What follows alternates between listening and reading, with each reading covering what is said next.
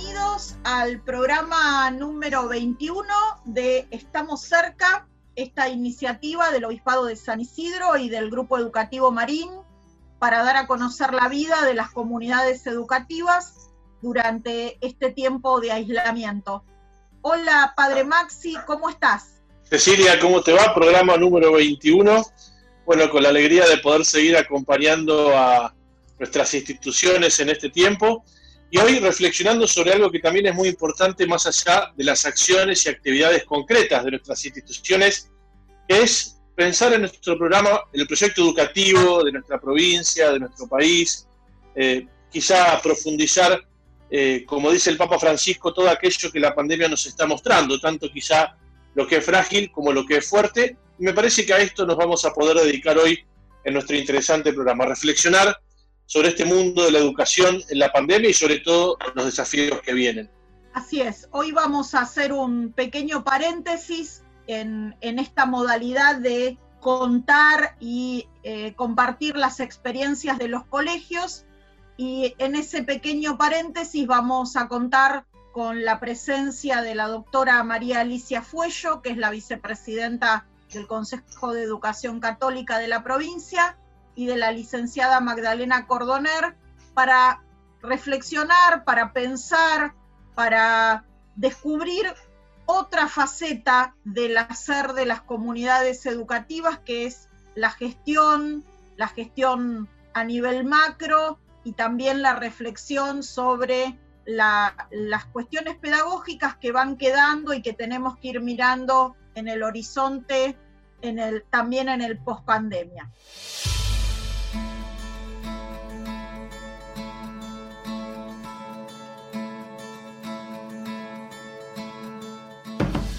En este bloque de Estamos cerca vamos a conversar con la doctora María Alicia Fuello, que es vicepresidenta del Consejo de Educación Católica de la provincia de Buenos Aires.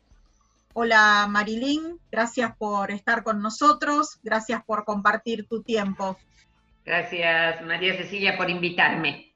Bueno, la pregunta obligada en estos tiempos con, la visión que, que vos tenés de la educación de gestión eclesial en, la provincia de Buenos Aires y, de gestión eclesial también en todo el país, es cuál es el panorama en este momento de la educación específicamente de gestión privada y de gestión eclesial a raíz de todas las circunstancias que estamos viviendo. Bueno, naturalmente Cecilia, no esperábamos tener que en última instancia afrontar este año esta circunstancia. Había un montón de proyectos, había una manera, digamos, de, abrir nuestras puertas a principio de año y así lo hicimos y de golpe y porrazo nos vimos de, este, sorprendidos por este aislamiento necesario por la crisis sanitaria, pero que evidentemente no nos tenía ni preparados, no, no, es decir, era algo no esperable. Este, esta podría ser la definición. Em, yo creo que si lo tengo que referir, bueno, a ver, estamos preocupados, muy ocupados, em, naturalmente tratando todos, todos los, actores, aquellos que integramos las obras este, de la iglesia, como me parece que cualquier actor en el sistema educativo, tratando de presupuestar, digo yo, es decir, medir cuáles son los desafíos que se nos van planteando día a día y tratar también de medir con qué recursos vamos contando. Eh, hemos tenido, digamos, creo que sorpresas terriblemente maravillosas, los regalos de Dios todos los días, nuestros docentes muy dedicados al acompañamiento de esta continuidad pedagógica desde el aislamiento, mucho trabajo por parte de nuestros directivos, mucho acompañamiento por parte de las familias también, aún lo difícil que ha sido este proceso, em, mucha unidad entre los distintos responsables de las obras educativas, donde estamos compartiendo experiencias, donde estamos compartiendo recursos, preocupaciones. Em, realmente creo que, bueno, siempre no, este, eh, cuando Dios te da un problema, te da la gracia suficiente como para afrontarlo. Y yo creo que de alguna manera lo que uno ve en la práctica es esto. que poco a poco y naturalmente, yo, mira, tengo una imagen que para mí es, eh, todos en nuestra vida en este periodo entramos un poco a, recorrer el Mar Rojo abierto en dos, este, atrás de Moisés, pensando que la orilla estaba ahí nomás, y la orilla se viene demorando. No obstante lo cual, creo que hay que seguir caminando. El agua está a los costados, por el momento no se ha caído, y bueno, y la otra orilla, la tierra prometida, está adelante. Creo que estamos trabajando en esa concepción. Tenemos problemas, tenemos problemas económicos, tenemos problemas evidentemente de necesidad de poder de alguna manera. La educación no se hace a distancia, la educación se hace con la presencialidad, se hace con la cercanía. Esto es una situación excepcional y no queremos una escolaridad como esta. Sabemos que no nos queda más remedio, así que trabajando, Cecilia, trabajando mucho. Marilyn, justamente recién compartías qué realidades salieron a la luz a partir de la pandemia en lo educativo. ¿Nos podés iluminar, bueno, a ver qué definiciones le exigen estas realidades a la política educativa de ahora en más? Es decir, ¿qué salió a la luz y qué definiciones exigen eh, para los próximos tiempos que se vienen? Podríamos decir, eh, como decimos a veces comúnmente, que aprendimos de bueno y de malo, digamos, ¿no? Es decir, hemos descubierto, como dice el Papa Francisco, eh, lo mejor y lo peor de la sociedad. ¿Cómo podríamos hacer eso también llevándolo a, la vida de nuestras instituciones educativas? Bueno, mira, yo creo que eh, esta situación, por un lado, me lo planteo, creo que ha zanjado alguna especie de discusión histórica. ¿A qué me refiero?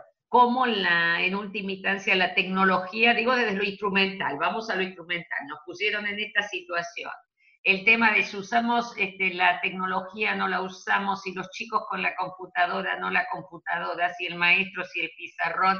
A ver, yo creo que si hay algo positivo es que hemos descubierto entre nuestros eh, recursos humanos la posibilidad como tal de dar una continuidad a través de distintos, digamos, de medios distintos, de posibilidades distintas, con mucho trabajo, con mucho esfuerzo. Yo creo que los docentes terminan este ciclo lectivo evidentemente mucho más cansados que en otros ciclos lectivos, pero han hecho una tarea maravillosa.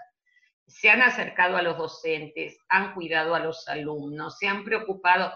Yo recibo muchas consultas y hay muy, mucha preocupación por ver si, si tal chiquitín en su casa está bien, si realmente tal conflicto no lo está afectando, si se comunica, no se comunica.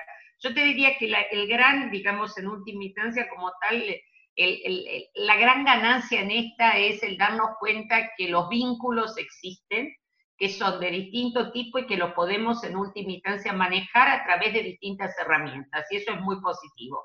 Insisto, la escolaridad requiere de presencialidad, pero para una situación de emergencia, o te diría, capitalizar esto a futuro como un medio adicional, como una herramienta adicional, con, decir, a ver, creo que más de una vez con la diócesis de San Isidro podemos hacer una reunión rápida haciéndolo por este medio, sin que yo me tenga que trasladar 60 kilómetros hasta allá. Es decir, hemos descubierto distintos medios. Yo te diría que esto me parece lo más positivo. Insisto, la profesionalidad de nuestros docentes y de nuestros directivos me parece que es la otra gran ganancia.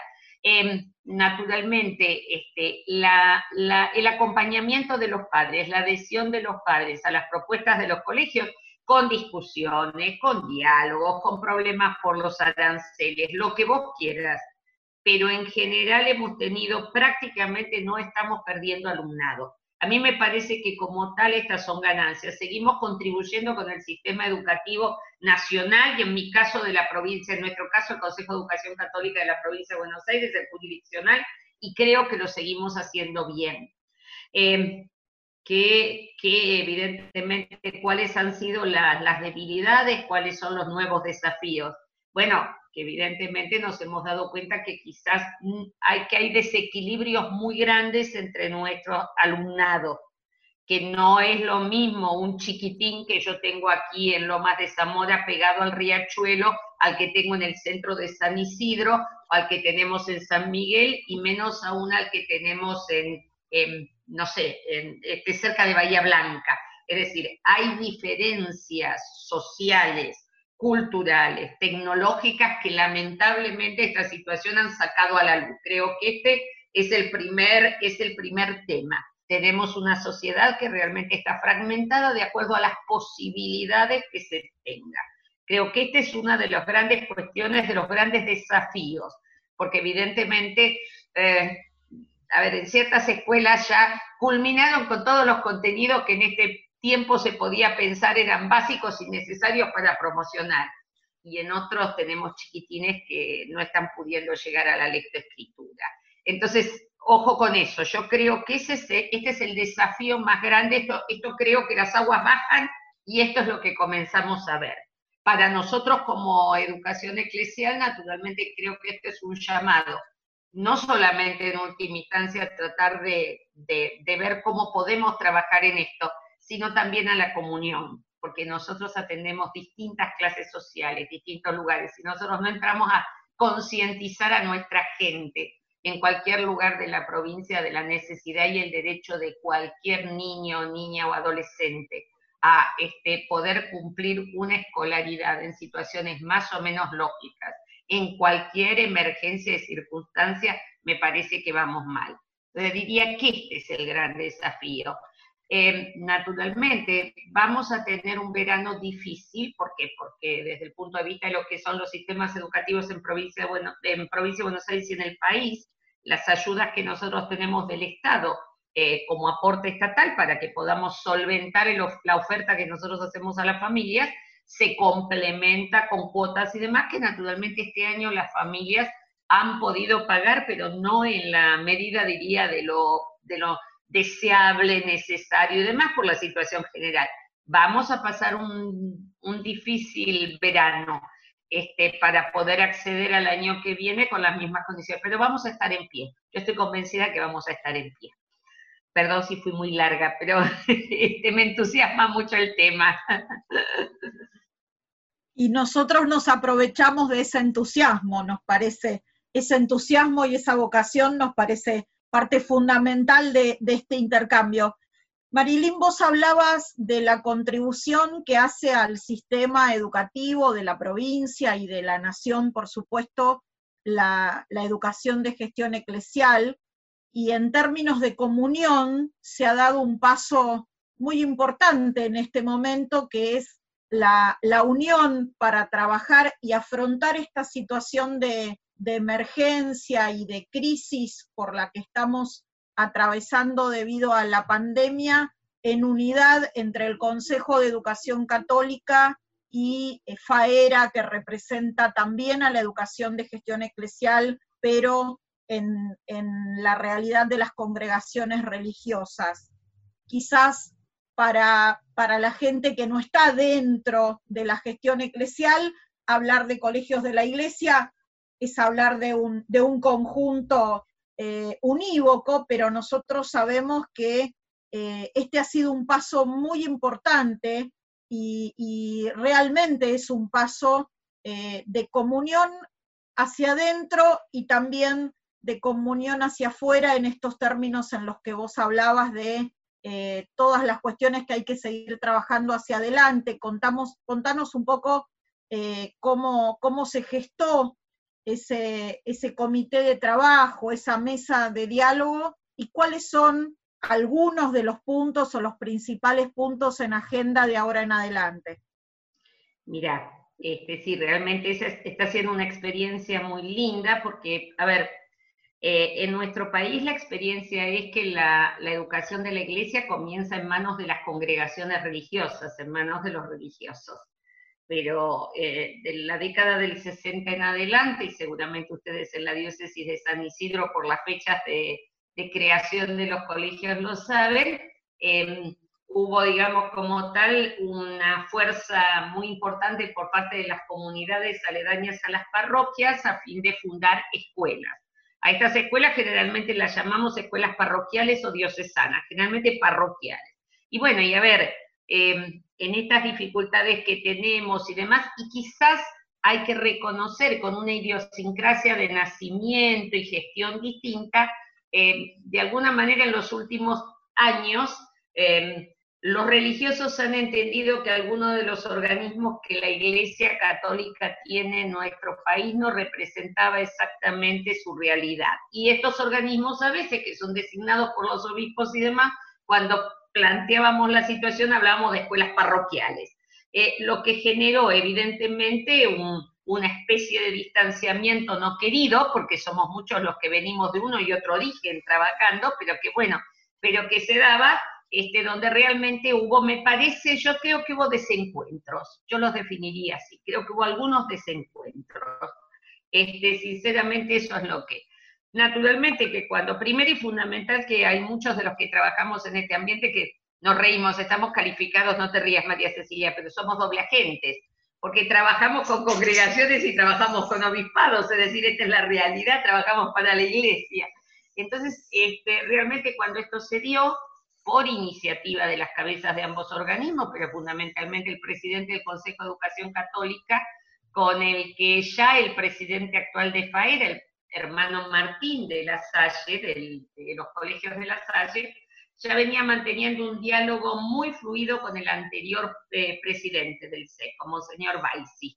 Trasladado a, este, a Iguazú, Monseñor Baisi asume Monseñor González, obispo auxiliar de La Plata, la presidencia del Consejo de Educación Católica, y frente a esta situación, naturalmente retoma el diálogo con FAERA y se decidió la posibilidad de este comité, que, bueno, a ver, somos un, son las cabezas de los organismos y un grupito de técnicos con buena voluntad que estamos tratando. Primero, hay un documento que va a salir en estos días fijando posición sobre nuestra preocupación por la educación eclesial en la provincia.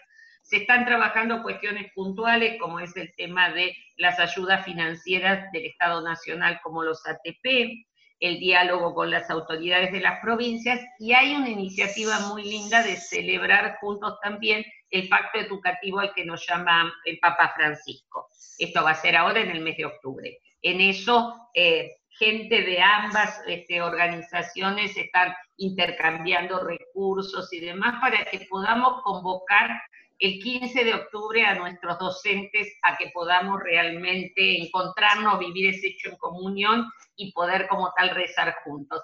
Así que bueno, te vuelvo a insistir, estamos trabajando, entendemos que va a haber un documento que se está esperando, la verdad lo anticipo, pero se está esperando simplemente presentarlo por una cuestión de respeto primero a las autoridades provinciales y después bajarlas a las distintas comunidades. Pero bueno, es un trabajo muy rico donde creo que este, insisto, vamos eh, superando desencuentros y si bien uno puede pensar que en este tipo de circunstancias te convoca, te convoca el horror, estamos, estamos realmente trabajando desde una óptica de fraternidad, de, a ver, sabiendo que hay un objetivo común y que eso es lo que no vamos a perder. Ese es el tema. El, norte eh, para, para, ambas, para la gestión de las, de las instituciones eclesiales de las congregaciones y de los obispados es exactamente la misma. Y vamos, vamos caminando para el mismo puerto. Marilyn, digamos, las escuelas de, gestión eclesial, que bueno, que nuestro programa también hemos estado acompañando y acompañamos durante todo este tiempo, eh, ¿qué deberíamos soñar, esperar eh, de la política educativa de la provincia de Buenos Aires para los próximos años? Hagamos el esfuerzo de hacer algo a largo plazo en nuestro país que cuesta, pero bueno, por lo menos nuestra reflexión, eh, pensarlo a largo plazo eh, como escuelas de gestión eclesial, ¿qué necesitamos en este momento eh, para fortalecer nuestra misión?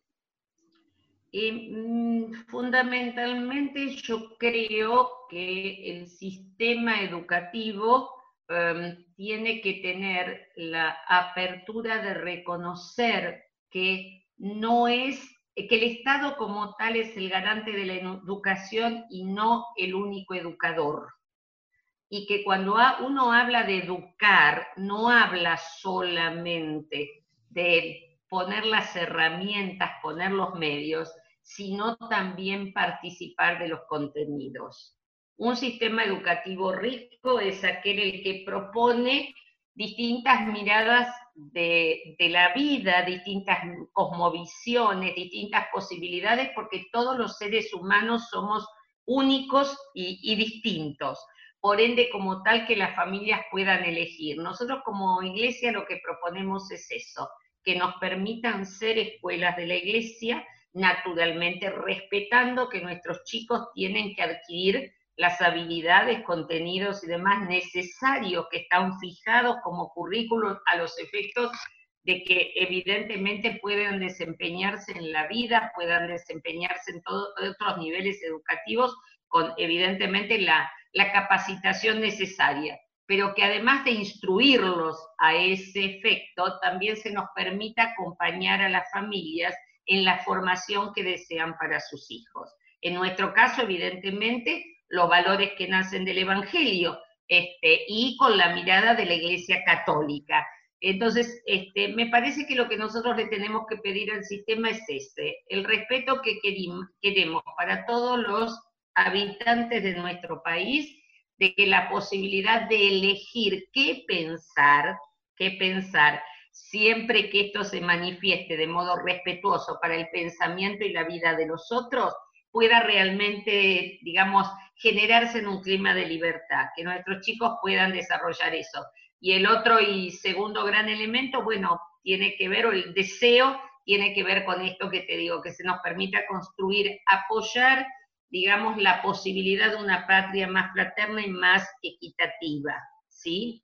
Y no me quiero meter aquí con el tema del mérito, no, pero que evidentemente para que podamos hacer el esfuerzo y tener mérito, también necesitamos que las condiciones de arranque sean más igualitarias. Y tenemos muchas escuelas trabajando en lugares donde realmente esas condiciones tienen que ser mejoradas. Creo que eso le podemos pedir al sistema. Déjennos trabajar, déjennos contribuir y ayúdenos también a trabajar con la sociedad civil para mejorar las situaciones de arranque de todos nuestros chiquitos. Que todos vengan a la escuela lo suficientemente bien alimentados como para que puedan aprender a leer, escribir y contar. Creo que esto es lo que le tenemos que pedir al sistema y que nos permitan educarlo, como les digo, con la libertad respetuosa que en este caso nace de nuestros idearios. Gracias Marilín por, por este tiempo, gracias por, por el testimonio, gracias porque de alguna manera con tu testimonio también, bueno, no solo nuestros oyentes van a conocer cómo es la situación de la educación de gestión eclesial en la provincia de Buenos Aires, sino con cuánta vocación se lleva adelante esta tarea, esta tarea que sabemos que no es fácil. La provincia de Buenos Aires es inmensa, es un sistema en sí mismo y la iglesia tiene muchos servicios y, una complejidad importante en el servicio que presta, así que desde acá también agradecemos enormemente tu vocación.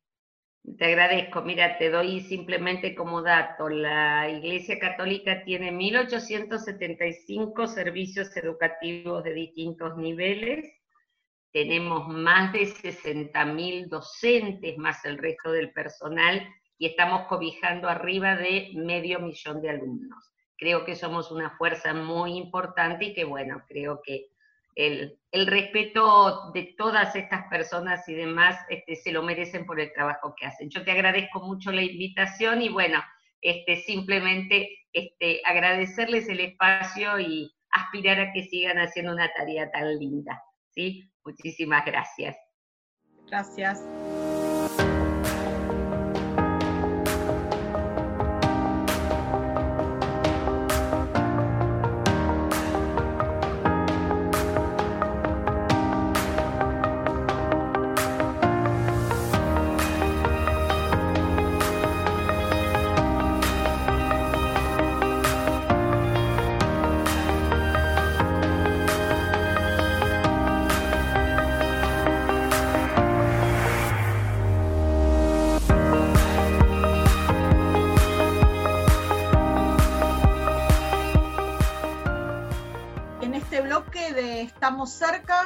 Vamos a conversar con Magdalena Cordoner, que es especialista en educación, docente de la Universidad Católica Argentina, sobre el futuro y hacia dónde va la educación en este momento.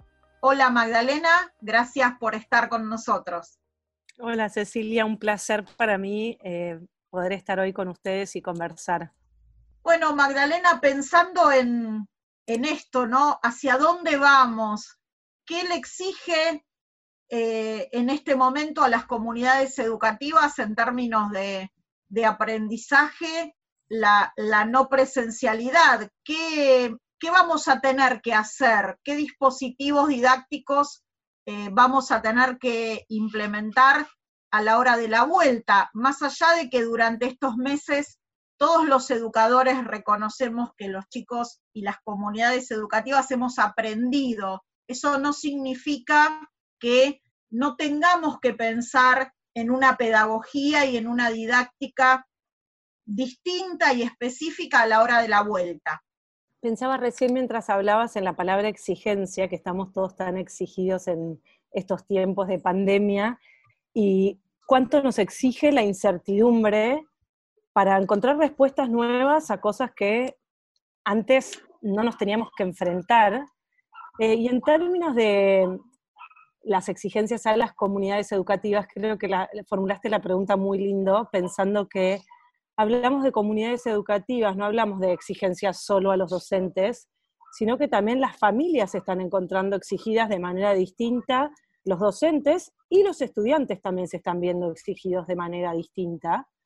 Em, con lo cual me parece que todos están aprendiendo de esta nueva dinámica y pienso que para la vuelta em, hay una exigencia que escucho eh, con los docentes que converso y que, eh, con los que estoy en contacto en este último tiempo, que em, hay una exigencia de abrir muchos caminos muy diversos en el día a día de la práctica docente, porque nuestros estudiantes, empieza a ser más evidente dónde están posicionados nuestros estudiantes en términos de aprendizaje, ¿no? Antes en el aula, pienso en un nivel secundario, un profe de historia entra al aula, tiene un grupo de 20, 25 estudiantes y va tomando el pulso de dónde está cada uno, pero tiene como una imagen más global. Y hoy eh, la virtualidad, en la, como, como, cada eh, comunidad educativa la está implementando, pero lo que les está dando a los docentes es información de la que tienen, ¿no? De los estudiantes que, de los que tienen información porque se contactan, porque tienen diálogo y todo, información mucho más precisa de dónde se encuentran, y eso les habilita empezar a abrir como distintos caminos, como si fuese un plan A, plan B, plan C, plan D para distintos estudiantes. No lo digo en términos tan eh, a ver, no, me imagino un docente haciendo literalmente cuatro planes o cinco planes para cada clase, pero sí me imagino que el, famoso término de aulas heterogéneas se convierte en algo que el docente percibe con más claridad. Y para mí esa exigencia se va a mantener mucho cuando vuelvan a las aulas. Em, se va a mantener no solamente porque los estudiantes lo exijan, sino porque se, va a hacer muy obvio para el docente que el estudiante está en un lugar distinto y que creo que están ensayando buenas estrategias ahora en la pandemia em, los docentes para eh, ir registrando ese lugar en donde se encuentra cada estudiante. Y creo que son estrategias que, van a poder reproducir en la presencialidad, como ahora eh, todas las, todas las em, como las máximas de las que hablamos van mucho más en torno a nos adaptamos a la virtualidad y después en el adaptarnos de vuelta a la presencialidad también nos vamos a traer un montón de cosas que aprendimos de todos estos meses de trabajar a través de la pantalla. Pero creo que son tiempos muy exigidos, muy exigentes eh, para, todos los, para todos los actores de la comunidad educativa, docentes, padres y estudiantes, y directivos obviamente también. Magdalena, te, metemos en un tema que lo hemos hablado muchas veces a lo largo de nuestro ciclo, y en especial con los docentes de nuestras instituciones, es el tema de las calificaciones, ¿no? Mm. Eh, ¿Qué aprendizaje se puede hacer de este tiempo, de una evaluación distinta, con otro tipo de calificación? Eh, y si esto ha realmente dado un foco nuevo en el proceso de aprendizaje. Nosotros en nuestro programa muchas veces hemos hablado de esto con los docentes y hasta con los chicos lo hemos hablado, hasta a los chicos les preguntamos qué significaba para ellos, y hasta tanto los chicos como los docentes hemos visto eh, cosas muy dispares y distintas con este tema de no estamos yendo al colegio de manera presencial, ¿Qué significa esto de ser evaluados? Hmm. Es una linda pregunta y me parece que hay muchos expertos en el tema que, que, hablan de esto eh, mejor que yo. Voy a tratar de reproducir algunas de las ideas a las que adhiero. Em, por un lado, me parece que la calificación forma parte del sistema y no hay forma de que la, la, escindamos de nuestro proceso educativo, de la enseñanza, del aprendizaje por completo, ¿no? En algún momento las calificaciones van a volver. Lo que tiene es que la calificación reduce o condensa en, una, en un 6, 7, 8, 4, lo que sea, en el número, en, la calificación, reduce la, complejidad del proceso educativo, ¿no? de, este intercambio entre enseñanza-aprendizaje que hay entre el docente y el alumno. Y al fin y al cabo, si uno se pone a pensar, bueno, perfecto, eh, Pepito tiene un 8, se sacó un 8. ¿Qué significa en términos de lo que aprendió? ¿Qué significa en términos de lo que significó ese aprendizaje para él? ¿Qué significa en términos de lo que puede seguir aprendiendo? En el fondo el 8 no me dice mucho más que está listo para seguir adelante o está listo para pasar de año o está listo para eh, no reprobar. Pero como, como, como símbolo es bastante pobre, dice poco de lo que estamos queriendo que nos hable. Con lo cual, para mí, todo este debate en torno de, bueno, si no calificamos, entonces todos pasan de año, de seguro es un desafío muy grande, pero me parece que también es una oportunidad para encontrar otros símbolos y otros em, como momentos de registro y de recopilado de información que nos den información más certera de lo que está sucediendo.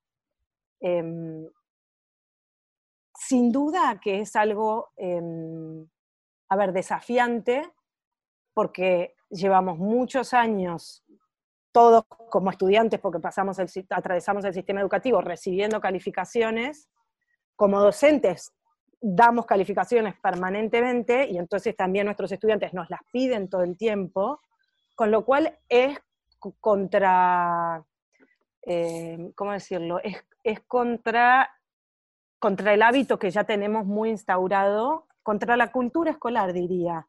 Eh, sí, contracultural, para resumirlo. Con lo cual, la pandemia nos está obligando a ponernos en ejercicio de no calificar y que ese ejercicio, y que le empecemos a encontrar eh, el lado positivo de todas las otras cosas que podemos hacer si no calificamos pero me parece que a veces el debate sobre si se califica o si no se califica y todos pasan de año, a veces se reduce mucho a, bueno, entonces los que en general les cuesta más o reciben o, suelen, eh, no me sale la palabra, suelen repetir, eh, no repetirían ahora. Siento que primero es un número muy pequeño, es un porcentaje muy pequeño, y segundo, si la motivación para aprender es no, no repetir, es como que estamos errando un poco en eh, por qué está, ah, pasan 12 años en la escuela para aprender, ¿no? No es, no es, para sacarse buenas notas, es para aprender que vamos a la escuela. Sí, convengamos también que el debate acerca de em, los beneficios pedagógicos en términos de aprendizaje de la repetición daría para, para un capítulo, para, para, un programa aparte, ¿no? Em, y volviendo, volviendo al tema de, de, lo que, de lo que hoy está más expuesto, vos recién decías, em, hoy la diversidad del aula de la que venimos hablando y con la que venimos trabajando hace muchos años ha quedado muchísimo más de manifiesto. Durante este tiempo eh, se suele usar una frase bastante cliché que es qué cosas llegaron para quedarse, ¿no? Difícil saber en este momento también cuánto de todo esto se va a quedar o no, porque, bueno, esto no es un movimiento cultural, sino es una situación de emergencia, ¿no? Pero ¿qué otras cosas vos ves que están mucho más de manifiesto, además de la diversidad? Em, si te digo sinceramente, no lo tengo tan claro en términos bien concretos, imaginando un aula, ¿no? ¿Qué, em, vino para quedarse en términos de prácticas de aula, de prácticas pedagógicas? Me parece difícil de, definirlo o de, describirlo. Lo que, lo que me surge pensar es que a todos nos obligó esta situación de emergencia eh, a salir de nuestra zona de confort. Estamos, eh, o estuvimos todos bastante incómodos. De a poquito algunos nos fuimos acomodando más, otros seguimos incómodos, otros depende del día, depende de la semana, lo que fuera. Pero me parece que si nos ponemos en el lugar de los docentes, la incomodidad los llevó a proponer soluciones bastante nuevas fuera de lo que creían que eran capaces de hacer. Y eso a mí me parece tan valioso que aplaudiría si es algo que vino para quedarse. Que me parece que como docentes estamos poco expuestos a sentirnos incómodos, porque en general cerramos la puerta del aula, estamos solos, tenemos nuestro grupo de alumnos, hay alumnos que nos desafían más, otros que nos desafían menos. Sí, siempre hay, hay situaciones que nos cuestan más o menos dentro del aula, pero es una situación bastante íntima que con algunos años de experiencia uno ya se empieza a poner más cómodo y a mover como pez en el agua y, em, y esa situación se repite año a año. Una vez que uno está cómodo es difícil que entre algo nuevo a desacomodarnos adentro del aula. Con lo cual es muy fácil decirlo también, pero difícil estar ahí en la situación de em, salir de nuestra zona de confort permanentemente, pero creo que es una práctica que va a estar bueno que la, que la incentivemos en, las instituciones educativas a futuro. Porque verdaderamente lo que está sucediendo también, yo creo que es muy valioso de lo que conozco de las instituciones que, y los docentes con los que hablo. Em, hay docentes que se están filmando en el supermercado, hay docentes que tienen sus paredes empapeladas con eh, lo que fuera que necesiten para hacer las clases, hay docentes que se disfrazan, hay docentes que eh, hacen la vuelta, no sé, y estoy diciendo cualquier ejemplo, pero como tratando de caricaturizar un poco las estrategias que sacaron de la galera eh, muchísimos docentes, fruto de estar fuera de su zona de confort. Magdalena, habremos hablado mucho a lo largo de nuestro programa eh, y con los alumnos, los profesores, los directivos sobre la verdadera llegada de la virtualidad. Yo soy de los que cree, quizá más desde el palo de la comunicación, eh, que, no hay que, confundir comunicación con tecnología, digamos, ¿no? La tecnología es una herramienta y muchas veces se habla de que en el fondo estamos aplicando la educación las nuevas tecnologías. La verdad que sería un techo muy corto eso, digamos, por lo menos me parece a mí. Eh, y sobre todo, y también esto te lo contamos, si vos lo sabés seguro en nuestra diócesis, eh, tenemos diversas realidades sociales donde la conectividad y la virtualidad no son algo uniforme y por supuesto tampoco con las mismas características y las mismas posibilidades para nuestros alumnos. Hablanos de la realidad de la virtualidad en la educación, es decir, hablanos, eh, hacemos una especie de sincericidio nosotros, decir, bueno, a ver, eh, a veces parecemos que hay, pareciera que hay una especie de fanatismo con esto, de que llegó para quedarse, y, hemos visto muchos chicos eh, que realmente no les ha alcanzado y que han sentido hasta, hemos hablado con chicos de sexto año hasta con momentos de tristeza en nuestro programa y, muchas veces también con colegios donde la realidad de la conectividad es muy baja o casi nula en muchos sectores de la realidad social y de nuestra diócesis de San Isidro y del Conurbano Norte. Hmm. Lo que te salga en el sentido de un tema que, insisto, a veces tiene mucha palabra, palabra hecha y a veces poca reflexión, me parece a mí. Mm, sí, em, Maxi, dos cosas pensaba. Por un lado, esto, de que, esto que, vos comentabas, que, em, a ver, cuando llegó la moda de las nuevas tecnologías, las TICs en la escuela, parecía como que eran la herramienta que iba a salvar el mundo, que iba a dar vuelta a las instituciones. Y como vos decís, son una herramienta, pero no reemplazan todo lo que sucede en las escuelas. Y en la pandemia, como no tenemos esa otra opción, por ahora tenemos la tecnología, em, estuvo reemplazando todo lo que sucedía en términos de intercambio em, eh, docente-estudiante. Yo no creo que esa sea la modalidad que vaya a quedarse bajo ningún punto de vista, porque la educación es algo vincular y la pata de la presencialidad y encontrarse con el otro y conversar y la cercanía y es, tan importante como todas las otras em, dimensiones de eh, trabajar sobre contenido, sobre capacidades. Todo, todo eso lo tomo, me parece fantástico, es importantísimo, pero me parece que no nos podemos olvidar de que la parte vincular es fundamental también.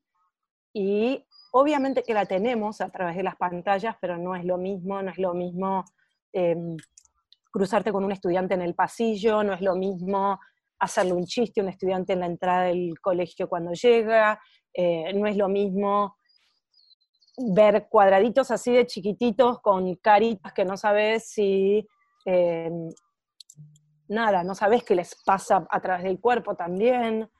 Em, me parece que la tecnología está fantástica, hay que reconocerla como algo que forma parte de las escuelas en su distinta medida, ¿no? porque vos mismo lo dijiste, hay eh, comunidades educativas que tienen dificultades también para, porque no tienen dispositivos, porque no tienen conectividad, por un montón de otros motivos. Em, lo que decía es, hay que reconocerla, hay que valorarla, pero tampoco hay que eh, idolatrarla como que ella nos va a resolver los problemas los problemas nos va a ayudar en el día a día, seguro que nos ayuda, pero no vamos a poder hacer todo con la tecnología. Em, yo creo eso, creo que, nos abre nuevas puertas, pero no es la única vía posible de acceso. Ahora, Magdalena, sí hay una, realidad y es que em, más allá de que algunos alumnos no, tienen acceso, y eso es algo que como sistema y como sociedad debemos replantearnos y a lo cual, eh, bueno, el Estado en primera medida tiene que dar una respuesta, porque una de las cosas que ha quedado expuesta en esta emergencia es que educar pasó a ser sinónimo, educarse pasó a ser sinónimo de estar conectado, de tener conectividad, ¿no? Más allá de eso, de, lo que el sistema tiene que resolver de aquellas personas que quedaron desconectadas en todo el sentido de la palabra, sí hay una realidad y es que eh, quedó definitivamente blanco sobre negro el hecho de que los contenidos, la información está al alcance de todos.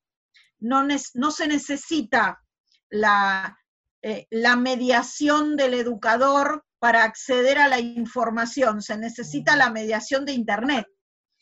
Con lo cual, eh, la, pregunta frente a esto y frente a esto que, venimos hablando de la conectividad y, y el futuro es, hay una pedagogía en términos de pedagogía en el sentido más filosófico de la palabra, ¿no? En cuanto a los fines y los objetivos de la educación después de la pandemia, después de que esto ha quedado tan evidente? Me están haciendo preguntas muy difíciles. Yo lo que creo es que esta situación de crisis nos replanteó tan, pero tan, pero tan a fondo y puso en juego tantas cosas que teníamos construidas, derribó tantas, tantas paredes y tantas casas completas, em, que el planteo va muy de fondo. O sea, vos recién cuando hacías la pregunta sobre eh, hay una nueva pedagogía, pusiste, em, pusiste ejemplo o explicaste esta idea de que los contenidos están accesibles. Y lo que va de fondo a eso es que la escuela en el fondo no, la idea no es poner el contenido sobre la mesa, sino enseñarlos a los estudiantes a que lo puedan usar, a que puedan hacer algo con ese contenido, que puedan pensar, a que puedan interactuar distinto con otras personas, a que puedan transformar la sociedad en la que viven. Y me parece que más allá de que ese tipo de ideales y objetivos educativos estaban discursivamente, nos movió tanto el piso esta crisis, esta emergencia, que nos estamos replanteando cómo, cómo estábamos apuntando para llegar a ese objetivo. Em, no creo que sea un objetivo completamente nuevo que nadie haya escuchado. Hay un montón de gente que viene hablando de esto hace un montón de años, de crear ciudadanos pensantes, de, bueno, un montón de cosas en términos filosóficos muy profundas, pero me parece que había una brecha muy grande entre ese objetivo em, grandioso y lo que estábamos haciendo efectivamente en las escuelas para alcanzarlo, que no significa que lo que estuviéramos haciendo estaba mal, pero veníamos arrastrando de una tradición en la que el objetivo era poner el contenido sobre la mesa y ahora poner el contenido sobre la mesa no alcanza. Hace mucho que no alcanzaba, pero ahora es bastante más obvio que eso no alcanza y entonces el formato del docente que habla 40 minutos y los estudiantes escuchan menos que menos es eh, factible. Para terminar, eh, te pedimos algo que muchas veces se los pedimos a las personas que pasan por nuestro programa. Nuestra idea es estar cerca de las instituciones, de las familias y de los chicos. Tu mensaje para una parte muy especial y que desde tu expertise creo que podés darle alguna palabra de aliento. Vamos a pensar un minuto en esos padres que están con sus hijos eh, compartiendo teléfonos, tablets, computadoras, Zoom, eh, y demás variantes. A ellos te pedimos que les mandes un mensaje final para, agradecerte esta nota. Bueno, me hablo un poco a mí misma, ¿eh? porque yo vivo esta situación en casa también. Eh, y es un mensaje que intento darme antes de acostarme a la noche y preguntarme cómo le resulta eso que está haciendo frente a la pantalla a mi hijo, pero preguntárselos, preguntárselos a ellos. muchas veces me pasa como madre que me atropello sobre la, sobre la necesidad de que se conecte y que participe y de que haga lo que le pide la docente que haga en el momento que se lo pide que haga. Y necesitamos abstraernos como padres y madres de que son, nuestras, son nuestros hijos, son nuestras personas favoritas que están ahí del otro lado de la pantalla y que están haciendo lo mejor que pueden también en esta situación de crisis que para ellos más allá de que no, viven no lo viven con la responsabilidad que lo vivimos nosotros, em, para, ellos también eh, perciben que estamos en crisis. Mis hijos son muy chicos y quizás para los que están en, para los padres que tienen hijos en secundaria la situación es distinta, pero me parece que también es valiosa porque los de secundaria, como padre de un chico de secundaria, le pueden preguntar cómo te sentís, estás animado, estás desanimado, qué te surge, sea porque lo ves por el celu, por la compu, por el iPad, por donde sea, mi mensaje a los padres es busquen el encuentro con, sus hijos y no se atropellen sobre las, los compromisos con los que tienen que cumplir. Me parece que eso va a ser más, valioso para el aprendizaje futuro de sus hijos que eh, cumplir con las Meets o los Zooms o las actividades que tienen que entregar. Pero es muy personal mi mensaje de eso se trata justamente también del testimonio de no solamente del expertise, sino también como madre, para poder acompañar una vida inédita en la vida de nuestras instituciones educativas. Así que te agradecemos muchísimo, Magdalena, no solamente compartir tu sabiduría, sino también tu testimonio para ayudarnos a transitar este tiempo que, como te comentábamos fuera del aire, comenzó como un par de semanas hagamos algo y ya llevamos prácticamente seis meses al aire y seguramente así lo haremos hasta fin de Así que muchísimas gracias por compartir este estamos cerca con nosotros.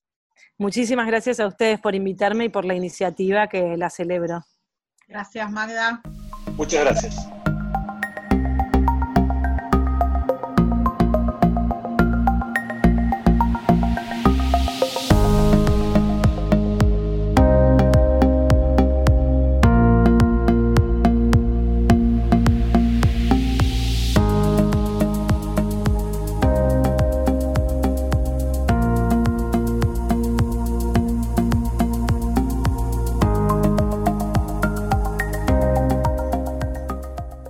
Si creo que tanto la doctora María Alicia como la licenciada Magdalena nos ayudaron a poder cumplir el objetivo de nuestro programa de reflexionar sobre el mundo educativo, ¿no? No solamente escuchar a especialistas en la gestión eclesial y en el mundo de la educación, sino también poder pensar hacia adelante, ¿no? Que este tiempo que estamos viviendo en nuestras instituciones no sea solamente un paréntesis, sino bueno, que a pesar de todas las dificultades podamos pensar hacia adelante, podamos ver los avances reales que tenemos como desafíos en nuestras instituciones, bueno, y sobre todo también reflexionar un poquito sobre las dificultades para que todos podamos ser conscientes del largo camino que están haciendo en este año nuestras instituciones educativas.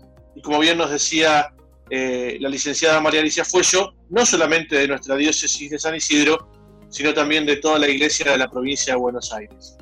Una linda experiencia, Maxi, haber compartido en este programa no solo la experiencia de las comunidades educativas de San Isidro, sino también, eh, gracias a este recorrido, las experiencias de toda la provincia de Buenos Aires y, de, y la reflexión de muchos otros actores sobre cuál es el rumbo, en definitiva, de, la educación de gestión eclesial, que, esta circunstancia que nos estamos viviendo, que nos preocupa y nos ocupa todos los días, no nos impida seguir proyectando, seguir soñando y seguir pensando estratégicamente en cuál es la visión de la educación de gestión eclesial en el mediano y en el largo plazo.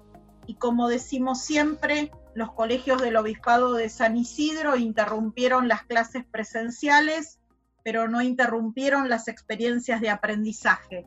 Somos Nacho Insaurraga, Maxi Jursinovic, Cecilia Vallés y estamos cerca.